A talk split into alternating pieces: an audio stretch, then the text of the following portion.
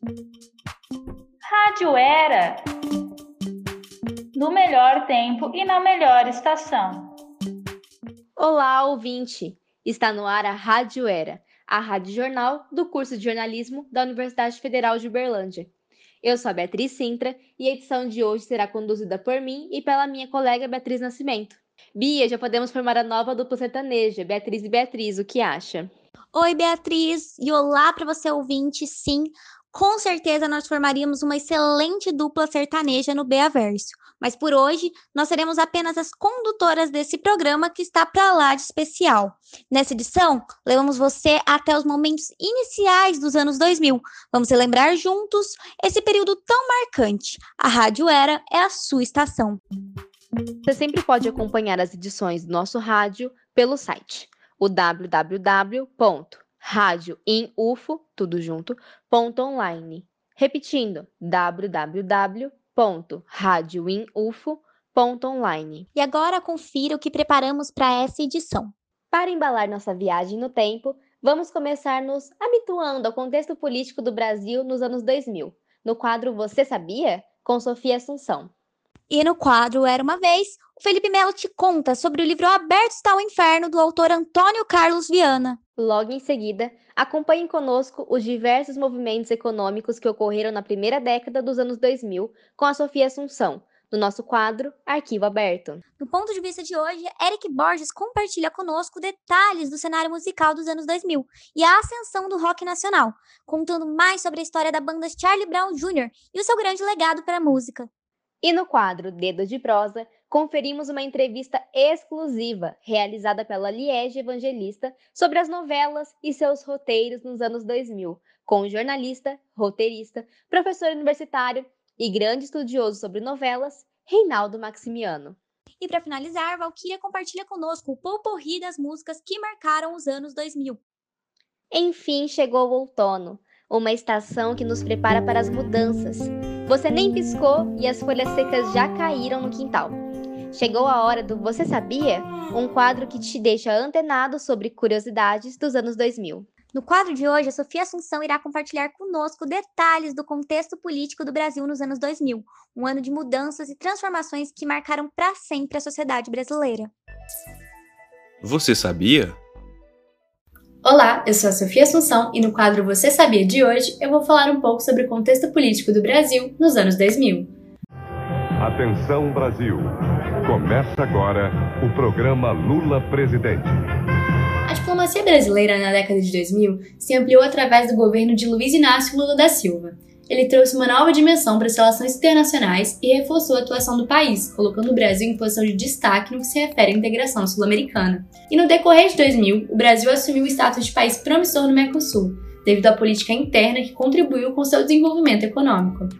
A diplomacia também fez o Brasil ser reconhecido internacionalmente e concedeu ao país mais respeito e menos desigualdade comercial. Além disso, o Brasil se tornou mais presente na Organização das Nações Unidas, a ONU, e a tradicional relação brasileira nas questões internacionais permitiu ao Brasil manter negócios com os Estados Unidos e os países europeus. Apesar das conquistas, foi nos anos 2000 que o caso do mensalão veio à tona. O esquema consistia no repasse de fundos de empresas que faziam doações ao Partido dos Trabalhadores, o PT. O caso começou em 2002, mas só em 2005 foi descoberto, por meio de uma gravação secreta.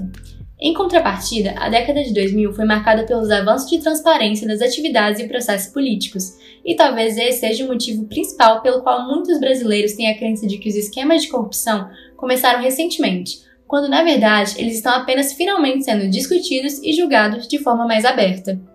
Em 2010, Dilma Rousseff foi eleita a primeira mulher presidente do Brasil, um importante marco na história do país. Atualmente, o Brasil se encontra num período nebuloso em relação à política, marcado pelo descaso dos governantes. Esperamos que o futuro nos traga lideranças melhores e que nós brasileiros possamos ter orgulho daqueles que nos governam. De Sofia Assunção, para a Rádio Era.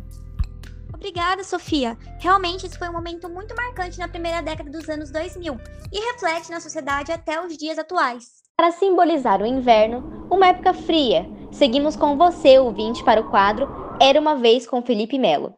Ele irá compartilhar conosco um pouco mais sobre o livro Aberto está o Inferno de 2004, do autor Antônio Carlos Viana. E nada melhor do que ler alguns contos para passar por essa época melancólica com tantas quedas de temperatura? Era uma vez. Olá, ouvinte! Seja muito bem-vindo a mais um Era Uma Vez. Espero que esteja em dia com suas leituras, mas se não estiver, eu te entendo. A dica que eu vou te dar hoje, diretamente dos anos 2000, é para te trazer de volta aquele espírito de leitor voraz. O livro Aberto está o Inferno, de Antônio Carlos Viana, pode ser a solução definitiva para sua constipação literária. Isso mesmo, não estranha a palavra. Pensei em usar algo mais bonito, talvez chamar o livro de pérola, mas palavras pomposas, cheias de charme, podem terminar parecendo estranhas no ambiente árido, solitário e sofrido que o livro inevitavelmente cria em nosso imaginário. Vamos conferir um trecho do conto Gatos em Estado Terminal. À noite, pegamos o carro e fomos buscar a gata. Não foi difícil pegá-la, estava mancando de uma perna, como se tivesse sido atropelada. Veríamos o que era possível fazer. Tinha os olhos quase fechados de tanta sujeira. O pelo, que era preto e branco, parecia de uma cor só. Quando chegamos em casa, demos um banho com água morna e a água saía escura, escuríssima. Lavamos seus olhos com soro e a colocamos num canto forrado com um pano macio que no outro dia amanheceu grudado de cascas de ferida. Joana falou que devia haver pena de morte para quem faz isso com os bichinhos. Chorou. Devia ser coisa da idade. De repente, nós dois tão piedosos, talvez falta do que fazer na vida, ou por pensar na nossa própria condição, um fatalmente terminando os dias como gato abandonado. Achávamos agora que felicidade era morrer assistido. Talvez o papel exato do outro seja esse, o de segurar a nossa mão na hora da morte. Joana odiava ouvir isso. De volta à nossa resenha, uma coletânea de contos curtos pode ser o livro perfeito para você que tem pressa, ou que quer ler um de cada vez sem que isso tome horas do seu dia. Só não espere que as sensações criadas pela leitura deixem a sua mente de forma igualmente rápida. Mesmo que tão raramente tenha personagens marcantes, devido à mesma natureza curta e incisiva das histórias, os sentimentos e a ambientação que Viana faz aparecer em nossa cabeça são inegavelmente obras-primas. Ou, para ser fiel à natureza das histórias, uma mistura de diversas solidões, sofrimentos e desejos sexuais. A perda da inocência, o tédio na velhice à espera da morte, relacionamentos que não funcionam mais, a miséria extrema. Se você busca um livro com lindas lições e finais felizes, talvez esse não seja seu copo de chá.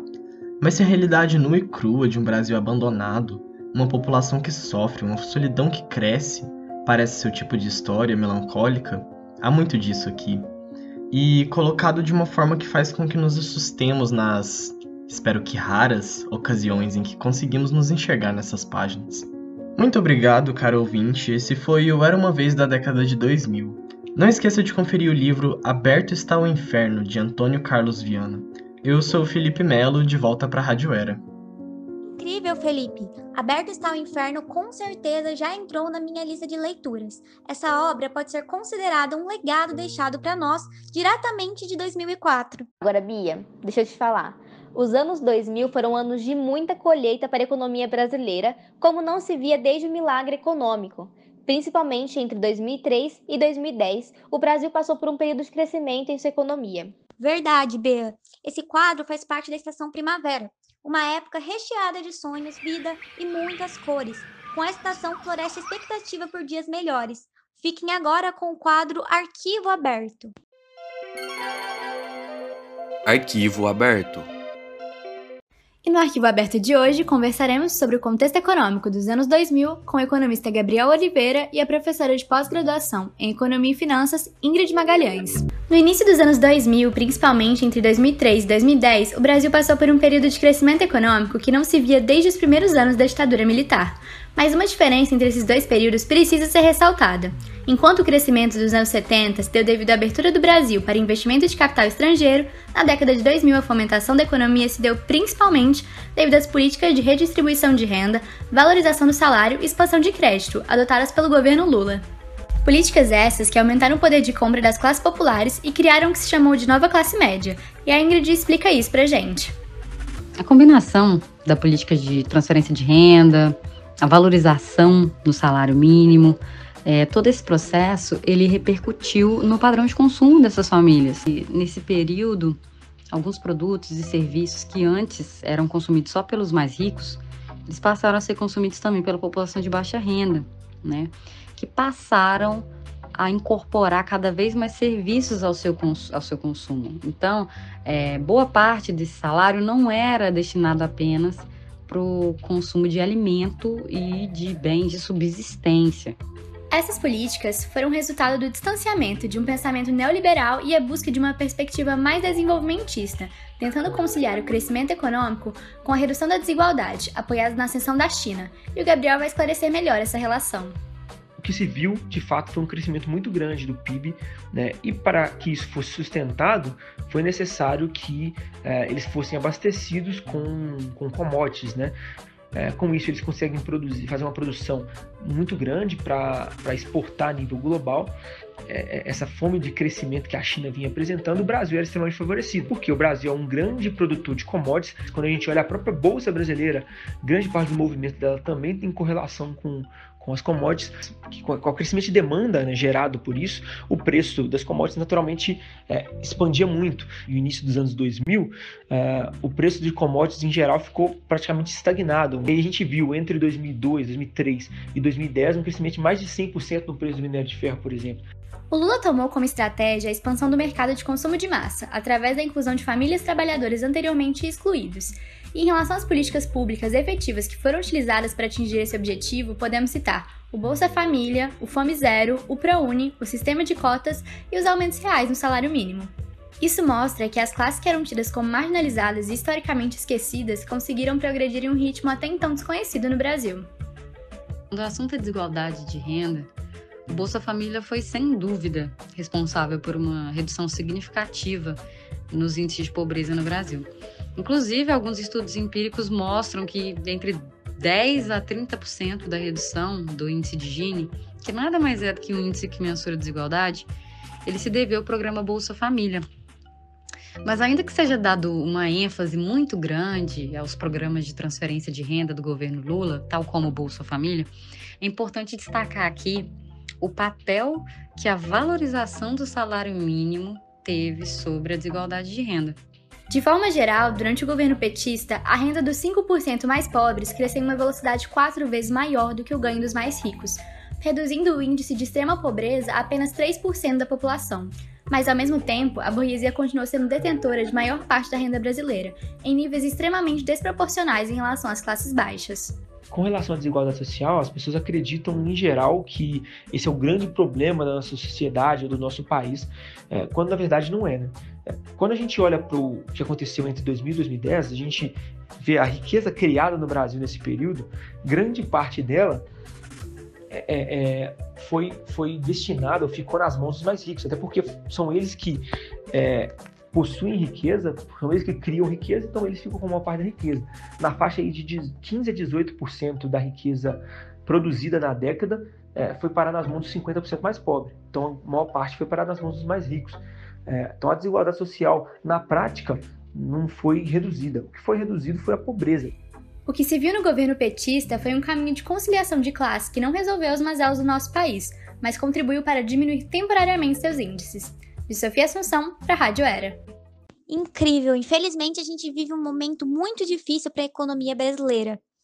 Em um momento em que o governo pensou apenas em salvar a economia e não vidas, ele fracassou dos dois. Nosso país hoje é exemplo do que não fazer frente a uma pandemia. Realmente, Bia, mas vamos seguir o nosso programa e falar sobre tempos melhores. Como diria Sandy Júnior, passa o inverno, chega o verão e no quadro Pontos de Vista vamos falar sobre um momento destinado a expor a opinião e levar até você uma reflexão. Olha aí a rima, ouvinte! Isso mesmo, Bea. No nosso ponto de vista de hoje, vamos falar sobre a história por trás da banda Charlie Brown Jr. Afinal de contas, se não são eles, quem vai fazer a gente feliz? Vamos direto com o nosso repórter Eric Borges. A banda Charlie Brown Jr., sucesso dos anos 2000, foi fundada em 1992 e possui influências do punk rock californiano além de misturar ritmos como o reggae e o hip hop, criando um estilo próprio. Em 1987, o adolescente da capital paulista, Alexandre, que tinha apenas 17 anos e era fã da banda Pretensão Salarial, se mudou para Santos, no litoral do estado, depois de passar por infância difícil e traumática. Mais conhecido como Chorão, apelido dado por um amigo, Alexandre, por acaso, precisou substituir o vocalista de uma banda local, foi quando uma pessoa na plateia viu ele cantar e então o convidou para ser vocalista de sua banda. Quando o baixista dessa banda saiu, Chorão conheceu o Champion, uma criança de apenas 12 anos, e formaram então a banda What's Up. Tempos depois, os dois decidiram convidar o baterista Renato Pelado. E mais tarde, Marcão e Thiago Castanho completaram a primeira formação da banda, ainda sem nome. Chorão dizia que fundou o nome Charlie Brown Jr. só em 92, quando foi tomar água de coco numa barraca da praia que tinha o desenho do Charlie Brown, aquele personagem do Charlie Shoes, conhecido por ser o dono do Snoopy, e que o Jr. é porque eles se consideravam filhos do rock. Mas se engana quem pensa que conquistar o sucesso foi fácil. Eles gravaram duas demos e foram conseguir algum resultado só na terceira. E gastaram muito dinheiro com isso. Chorão precisou até vender vários eletrônicos que tinham em casa para tentar realizar seu sonho. Na terceira demo, que foi entregue a Rick Bonadio, na época presidente da Virgin Records e produtor dos Mamonas Assassinas, a banda foi contratada. Com a produção de Rick, Tadeu Patola e selo da Virgin Records, em 97 nasceu o álbum Transpiração Contínua Prolongada, que tem esse nome por retratar a trajetória dos garotos de Santos. Depois da realização do segundo clipe, com a faixa Proibida Pra Mim, que Chorão fez em homenagem à sua namorada Graziella, o sucesso deslanchou, e tudo que ela gosta de escutar, Jimmy o Anel, Shake e Quinta-feira venderam cerca de 500 mil cópias na época. E mesmo com o sucesso do início, o retorno financeiro não era muito lucrativo. Quando o couro vai comer, já estava estourando em São Paulo. Chorão passava fome em Santos. Em entrevistas, ele chegou a contar que esperava a namorada chegar do trabalho e com o ticket de alimentação dela comprava comida. Em 98, com estrondoso sucesso, o Charlie Brown Jr. vai ao VMB da MTV e consegue o prêmio de clipe revelação com Proibida Pra Mim. Depois da estreia promissora, o grupo gravou 25 faixas e algumas contavam com a participação de nomes de sucesso do mercado musical como vocalista Rodolfo, da banda Raimundos, e o primeiro hit que apresentou Charlie Brown pro mundo foi Zóio de Lula. Além disso, de 99 a 2006, a música Te Levar foi tema da novela Malhação da Rede Globo, que popularizou ainda mais a banda e ajudou a alcançar diversos prêmios e o topo das rádios do país. Em 2000, a banda parou por seis meses por causa da morte do pai de Chorão. Mas logo o músico decidiu dar sequência à trajetória do grupo, alegando que seu pai não gostaria de vê-lo assim. E em 2001, o guitarrista Thiago decide sair da banda, afirmando estar cansado da vida na estrada. Ele não é substituído por ninguém e Marcão ocupa sua função. Após isso, o sucesso continua e a banda passa a fazer até turnês internacionais. Mas depois de rumores, em 2005, Marcão, Champignon e Pelado anunciam sua saída da banda, alegando divergências profissionais. Em seguida, Chorão anuncia a nova formação da banda, composta por Thiago Castanho, o guitarrista original, Heitor Gomes e Pinguim. Em 2008, Pinguim deixa a banda e quem assume seu lugar é Bruno Graveto. Anos depois, em 2011, a formação original volta, um ano antes do grupo comemorar 20 anos de carreira. Em 6 de março de 2012, Chorão é encontrado morto em seu apartamento, depois de uma overdose e a banda decide mudar o nome para Banca, em respeito ao legado de Chorão. E Champinot assume a posição de vocalista, mas a formação não é bem recebida pela crítica e em 2013 Champinot é encontrado morto com um tiro na cabeça.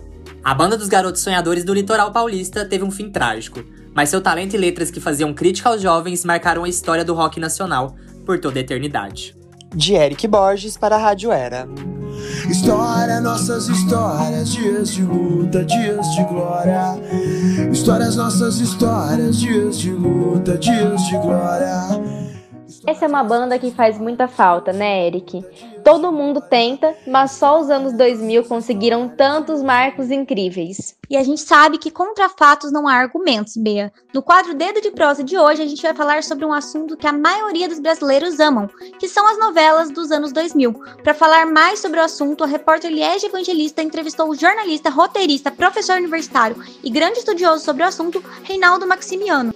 Olá, ouvinte! Eu sou Eliege Evangelista e estamos aqui hoje com o jornalista, roteirista, professor universitário e grande estudioso sobre novelas, Reinaldo Maximiano, para falar um pouco sobre as novelas e os seus roteiros nos anos 2000. Olá, Reinaldo, tudo bem? Oi, Eliege, tudo jóia? Reinaldo, no ponto de vista do roteiro, o que, que essas telenovelas mais se diferenciam das das outras épocas? Mais videoclipadas as cenas são mais curtas, os diálogos são mais rápidos, incorpora mais ação. Você começa a ter equipes de roteiristas também bem maiores. Antes as novelas eram escritas por uma, duas, três pessoas no máximo. Você começa a ter ao longo dos anos 2000, 2010, novelas escritas por cinco, seis, oito pessoas, mas também são novelas com muitos núcleos. Como geralmente é desenvolvido esses núcleos em novelas e qual é o problema que pode existir nessa formação desses núcleos? Existem umas estruturas que são clássicas, que são estruturas do melodrama. E como a telenovela ela vem de uma raiz, vai lá no melodrama, ela tem essa raiz, né? O melodrama ele tem assim uma, alguns sentimentos que são atrelados a títulos ou personagens. Então, por exemplo, você tem um sentimento de entusiasmo que é do justiceiro, que é do herói. Você tem a traição, que é do vilão. Você tem a piedade, que é da pessoa que sofre alguma ação do vilão, uma vítima, né? ou a mocinha. E você tem o riso, a risada, né? que é o Cláudio, o palhaço, que é o núcleo cômico. Então, desses, desses quatro sentimentos fundamentais que geram quatro personagens, você já tem quatro núcleos. O núcleo do herói, o núcleo do vilão, o núcleo da mocinha e o núcleo cômico como que eles funcionam? Então, por exemplo, eu tenho um núcleo cômico, ele funciona para quê? Fazer rir. Então, é ali é o ponto de respiro da trama central, que é a trama central entre o justiceiro e o vilão. Então, assim, que são os núcleos, seriam os núcleos centrais e que estão em frequente embate. Então, como a trama tende a ser mais pesada nesses dois, você precisa de pontos de respiro. Então, assim, você tem o vilão, o herói e a mocinha. É mais pesado aqui. Você precisa de um ponto de respiro. Esse ponto de respiro é o quê? o núcleo cômico. Então, normalmente as novelas têm ali um núcleo cômico formado por um conjunto de personagens, um número X de personagens, que fazem o alívio, o alívio cômico da história. Aqui nós temos problemas. Normalmente, é, personagens gays, personagens negros, personagens japoneses, determinados grupos étnicos vão para esses núcleos de alívio cômico e outros personagens mais sérios vão para esses núcleos é, de drama mesmo, de dramalhão que envolve o justiceiro, o vilão e a mocinha. Né? Então, o problema é, da formação desses núcleos é você segmentar determinados grupos étnicos ou grupos de orientação sexual, por exemplo, no caso dos gays, é, para alívio cômico. Isso é um problema. Por quê? Esses quatro tipos, né, palhaço, vítima, vilão, justiceiro, eles podem se assentar em cima de muitos estereótipos e reforçar muitos estereótipos. Esse é um problema. Então o roteirista precisa ter isso em perspectiva. Se ele vai manter ou romper estereótipos. Então essa foi a nossa entrevista com o jornalista, roteirista, professor universitário e grande estudioso sobre novelas. Muito obrigada pela sua participação, Reinaldo. Obrigado a vocês, estamos às ordens. Liege Evangelista para a Rádio Era. Eu não sei você, Bia, mas eu sou apaixonada por novelas. Mas, caro ouvinte, eu tenho uma notícia muito triste para te dar. O nosso programa de hoje já está chegando ao fim. Mas muita calma nessa hora, caro ouvinte. A melhor parte do nosso programa ainda está por vir. Nós sabemos que todas as músicas dos anos 2000 são hits, aclamadíssimas, e inclusive ficou até difícil escolher quais são as melhores a gente tentou e após um difícil processo de seleção, fiquem agora com o Poporri musical. Solta o som, Valkyria! E aí, ouvinte da Rádio Era, preparado para relembrar as músicas mais marcantes da década de 2000? Vem com a gente!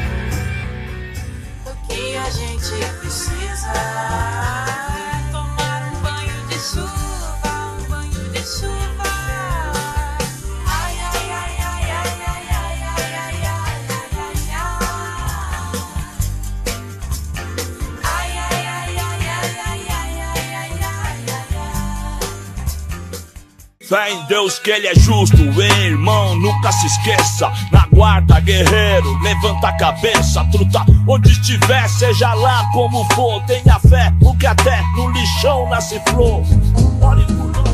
Grande demais foi sempre o nosso amor. Mas o destino quis nos separar.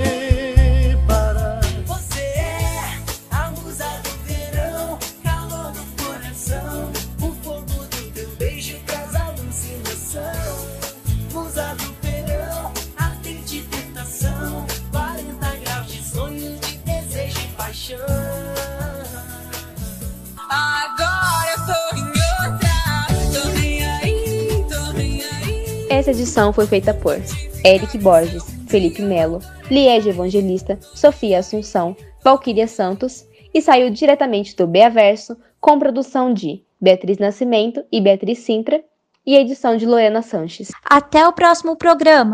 Esperamos vocês aqui na Rádio Era. Rádio Era, a gente te espera na próxima década.